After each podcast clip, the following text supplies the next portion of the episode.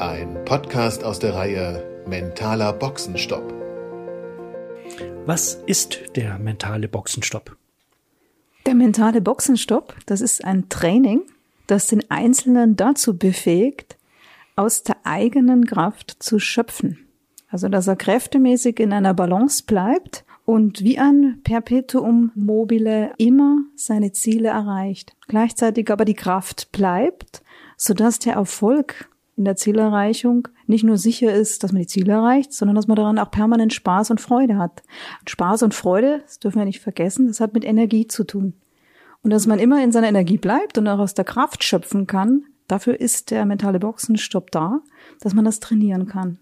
Das bedeutet, ähm, ich kann das sowohl als jemand tun, der das präventiv einsetzen möchte, also gar nicht erst in eine gewisse ähm, Erschöpfung zu geraten, aber auch, ähm, wenn ich merke, dass ich sozusagen langsam in eine gewisse ähm, Erschöpfung komme, also sprich nicht ausreichend trainiert bin, bestimmte Dauer von intensiver Arbeit durchzustehen, ähm, sozusagen diesen Boxenstopp nutzen, um mich äh, besser zu konditionieren. Ist das so zu verstehen? Ja, genau so. Gut, dann ähm, wem nutzt denn dann dieser äh, mentale Boxenstopp? Es nützt Menschen, die im Job täglich Spitzenleistungen erbringen müssen oder auch wollen. Es ist wichtig für Menschen, die ihre Kraft ja permanent und immer wieder fokussieren, bündeln müssen und sie auch auf den Punkt abrufen müssen. Und da sind wir dann zum Beispiel auch bei Menschen, die sehr stark kreativ arbeiten. Kreatives Arbeiten, das wird häufig unterschätzt, denn das erfordert ja permanenten Perspektivwechsel. Es bedeutet ja auch Ideen auf den Punkt zu schaffen.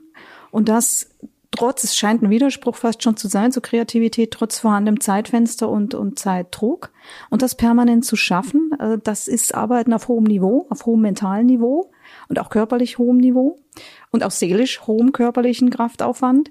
Und das eben schaffen zu können, ähm, das ist natürlich dann ein Nutzen, wenn ich plötzlich eine Möglichkeit habe, dass ich hier unterstützt werde mit, mit, äh, mit Dingen, die schnell gehen, die einfach gehen und die dann auch wirklich messbar funktionieren. Ja, das heißt also zum einen sind das äh, Menschen in leitenden Positionen in Unternehmen oder in, in kleinen mittelständischen Betrieben, vielleicht sogar auch Inhaber von Unternehmen, die ähm, diesen mentalen Boxenshop in Anspruch nehmen können.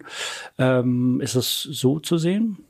Ja, es sind sehr viele Leitende dabei und es sind halt vor allen Dingen, um das mal zu umschreiben, Menschen, die sich keinen Fehler erlauben wollen. Das ist sehr wichtig. Das sind also Menschen, die einfach schon im Vorfeld wissen, das ist auch eine, natürlich eine Form von Effizienz in dem Denken äh, im, im positivsten Sinne, dass der Einzelne sagt, er möchte lieber ähm, Fehler im Vorfeld vermeiden. Äh, und da sind wir dann auch schon bei der Prävention und äh, da sind wir dann eben auch bei den Menschen, für die das von hohem Nutzen ist. Und auch Menschen, äh, du hast Leitende angesprochen, das ist das eine, aber auch Koordinatoren, also zum Beispiel Koordinatoren von Großprojekten. Menschen, die Projekte leiten und koordinieren, die machen ja Folgendes. Die, die müssen blitzschnell verstehen den Gesamtzusammenhang.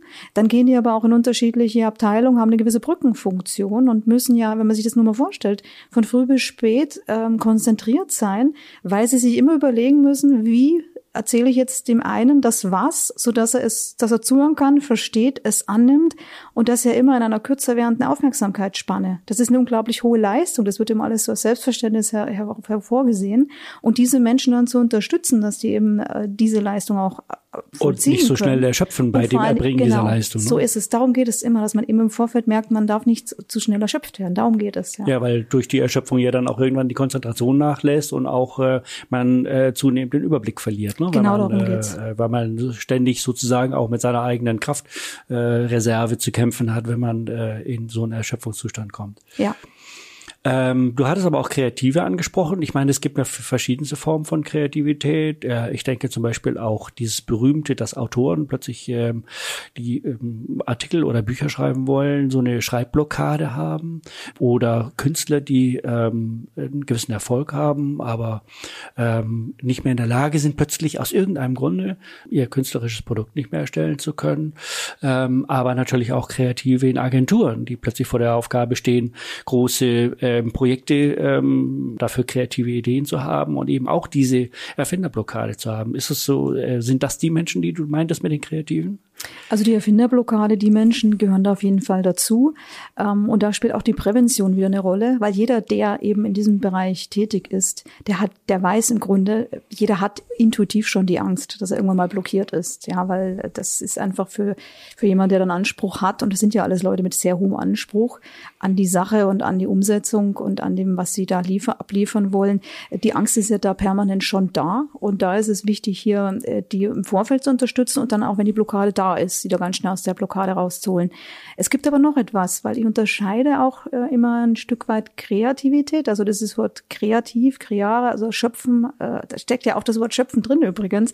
Und deswegen ist es ganz spannend, dieses Spannungsfeld zwischen schöpferisch tätig sein und zwischen erschöpfen. Ja.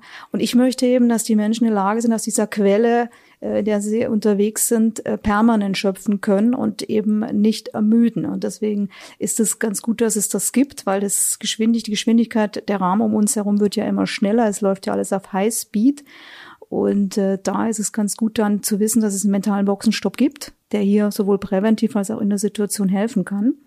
Aber ich unterscheide noch was, nämlich, wie ich schon angesprochen habe, das Wort kreativ in dem das Wort schöpferisch, das Schöpferische steckt, aber auch Innovation. Und da sind wir im Management und in der Wirtschaft drin, weil wenn es um Innovation geht, äh, da sind wir ja dann, das ist ja nochmal ein Stück weiter. Kreativ sein, das kann ja auch einfach nur so sein, dieses spielerische, ach, ich möchte mal was neu kombinieren, möchte mal heute vielleicht meine Wohnung irgendwie anders stellen. Das meine ich aber damit nicht. Ich bin in erster Linie für die Menschen unterwegs, die wirklich auch diese Ideen in die Wirtschaftlichkeit bringen müssen und wollen. Und da muss ja dann auch Geld daraus kommen. Und das ist nochmal ein anderer Anspruch, dass man wirklich weiß, ich brauche diesen Knopf und ich habe eine Zeitlinie.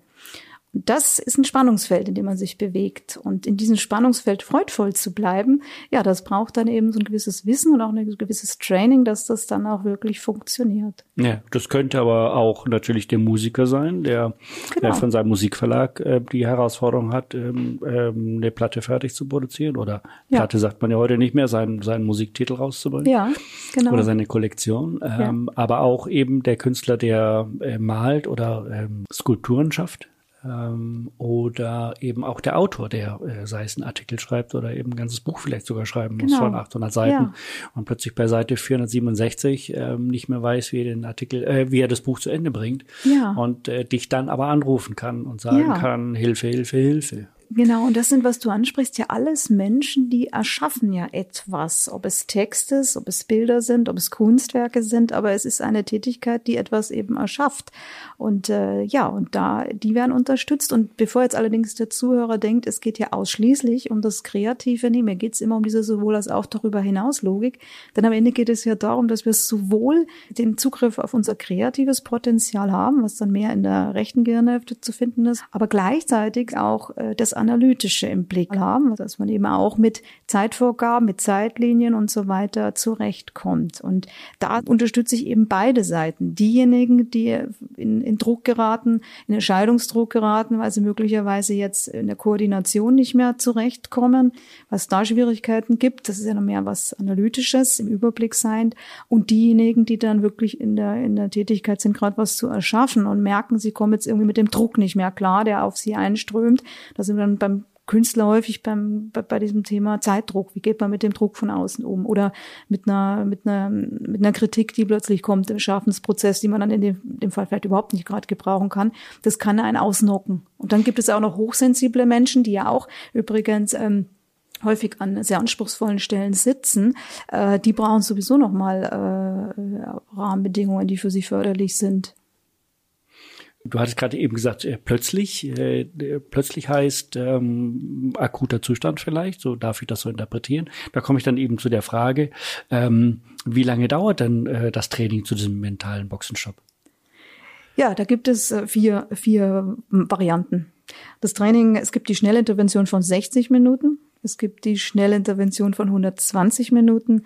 Es gibt drei Stunden Workshops und es gibt auch ein Mastermind-Programm. Das Mastermind-Programm ist dann speziell für Menschen, die zwölf Monate zusammenarbeiten wollen Und das Prinzip eben, dieses, was da drin steckt, dieses Prinzip, dass man wirklich permanent wie diesem Perpetuum mobile schöpferisch unterwegs sein kann, ohne auszubrennen, das wirklich so verinnerlichen, dass sie es erstens automatisiert anwenden können äh, und gleichzeitig äh, aber es auch dann anderen als Vorbild sozusagen an die Hand geben können. Und dann kann man eben auch ein Unternehmen nach einem ganz neuen, nach einer ganz neuen Führungskultur aufbauen. Ja. ja. Du hast eben mehrere Produkte genannt. Ähm, was ist die 60 Minuten ähm, Schnellintervention? Die 60 Minuten Schnellintervention, das ist für Menschen, die sagen, bitte auftanken, egal wie, Hauptsache schnell. Ich muss wieder aufs Gas gehen, aber ich muss vorher unbedingt runterkommen, weil ich bin komplett außer, außer mir. Vor Ärger, vor Wut, vor Zorn und bin gerade völlig ratlos.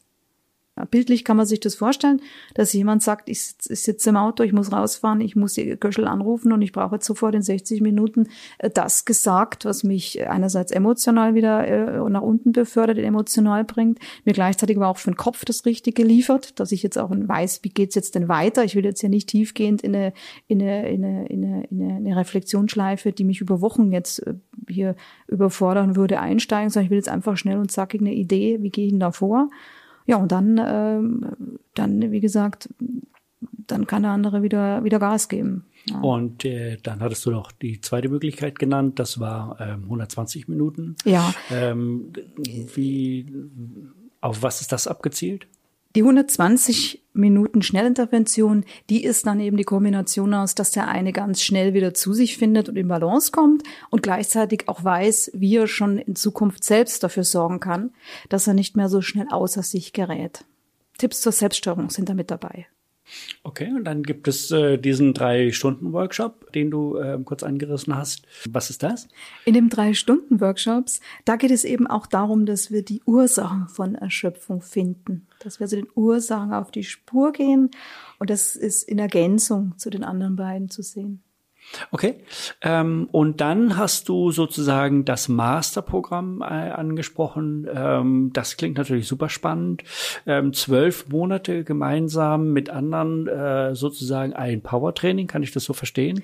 Ja, das kannst du so verstehen. Und zwar Power, aber in entspannter Form. Das ist wirklich ein Programm für Menschen, die dann zwölf Monate in, in, in, mit wenig Zeitaufwand übrigens, weil, weil der Prozess sehr effizient ist, hier zusammenarbeiten wollen und das Prinzip dieses mentalen Boxenstopps dann auch wirklich selber leben, als Führungskraft und auch als Vorbild. Ja. Und das immer unter dem Motto, dass du ja hast, ähm, Erfolg darf leicht sein. Das ja. heißt, ähm, jetzt auf diese zwölf Monate betrachtet, ähm, lerne ich, wie ich leicht Erfolg habe. Ist das so zu verstehen? Ja, Erfolg darf leicht sein. Genau das ist es. Das lerne ich in diesen zwölf Monaten. Und es klingt ja, wenn man das so auf, auf, auf dem ersten Eindruck hört, wie so ein platter Werbeslogan, kann ich mir vorstellen. Erfolg darf leicht sein. Ähm, und ich möchte eben zeigen, dass es mit einem, mit, mit diesem, diesem diesem Mastermind-Programm wirklich lebbar ist. Und im Grunde ist es auch das, was alle Führungskräfte, die ich kenne oder auch alle Menschen, die ich vorhin ja schon beschrieben habe, die einfach einen hohen Anspruch an sich und ihre Leistung haben und die eben erst denken wollen und dann handeln, um Fehler zu vermeiden. Das sind ja gerade die Menschen, die sich keine Fehler erlauben wollen, die im Grunde sagen, mir macht meine Arbeit Freude und ich bin gehe gerne in Verantwortung und ich bin gerne unternehmerisch äh, selbstbewusst unterwegs. Aber natürlich möchte ich ich im Grunde gerne auch Freude haben und, und, und sicher sein, dass der Akku nicht leer wird. Und das ist machbar aus meiner Sicht. Und das, das wird dann auch hier in diesem zwölf, äh, in diesem zwölf Monatsprogramm lebbar. Und aus meiner Sicht ist wichtig, dass es erlebbar ist. Und dann äh, ist plötzlich klar, es funktioniert. Und natürlich, äh, was ist der Knackpunkt dahinter? Es ist natürlich der Knackpunkt, dass man merkt, man ist ja gar nicht alleine unterwegs, sondern man kann aus der Kraft auch der Gruppe schöpfen. Ja, und der Energie, die sich damit ergibt. Wir kennen viele Beispiele aus dem Internet, wo Gruppendynamik zerstörerisch wird. Und wenn Gruppendynamik förderlich gelebt wird, dann ist es wirklich ein unerschöpflicher Modus im positivsten Sinne. Dann wird Erfolg leicht. Ja, und umgekehrt aber auch, ähm, um das nochmal auf die Prävention zurückzukommen. Das heißt, man müsste ähm, auch gar nicht Angst davor haben, Erfolg zu haben, dass man damit in einen Dauerstress gerät. Ähm, man könnte ähm, sich sozusagen vornehmen, ähm, Erfolg zu haben, auch in leitenden Positionen, wenn ich es mir erlaube, nebenbei äh, diesen mentalen Boxenstopp ähm, zu absolvieren, um sozusagen zu lernen, wie ich eben nicht in die Erschöpfung komme, wenn ich in eine leitende Funktion gerate. Exakt. Und da sprichst du das an, was wirklich entscheidend ist, dass der Erlauber gesetzt wird. Und da möchte ich gerne noch anmerken an der Stelle, dass viele leider fälschlicherweise immer noch davon ausgehen, äh, dass das der Vorgesetzte für sie tut oder das Unternehmen für sie tut. Äh, das tut's aber nicht. Den Erlauber müssen wir uns selber setzen und dann, wie das aber auch normal ist für die Menschen, die die, die, die Sache dann auch wirklich machen wollen und Ziel erreichen wollen, dass man, wenn man erkannt hat, ich brauche das und ich hab, setzt den Erlauber, dass man dann Mittel und Wege findet, diesen Boxenstopp zu machen. Und dann äh, wird der umgesetzt. Du hast gerade ähm, einen neuen Begriff eingeführt, ähm, den Erlauber, ähm, um sozusagen schmackhaft zu machen auf den zweiten Podcast, der folgen wird, möchte ich äh, sagen, dass wir diesen Begriff des Erlaubers in dem nächsten Podcast ausführlicher beschreiben. Vielen Dank, Astrid. Ich danke dir, Bastian. Vielen Dank. Das war ein Podcast aus der Reihe Mentaler Boxenstopp. Ein Gespräch zwischen Astrid Göschel und Bastian Schöttler.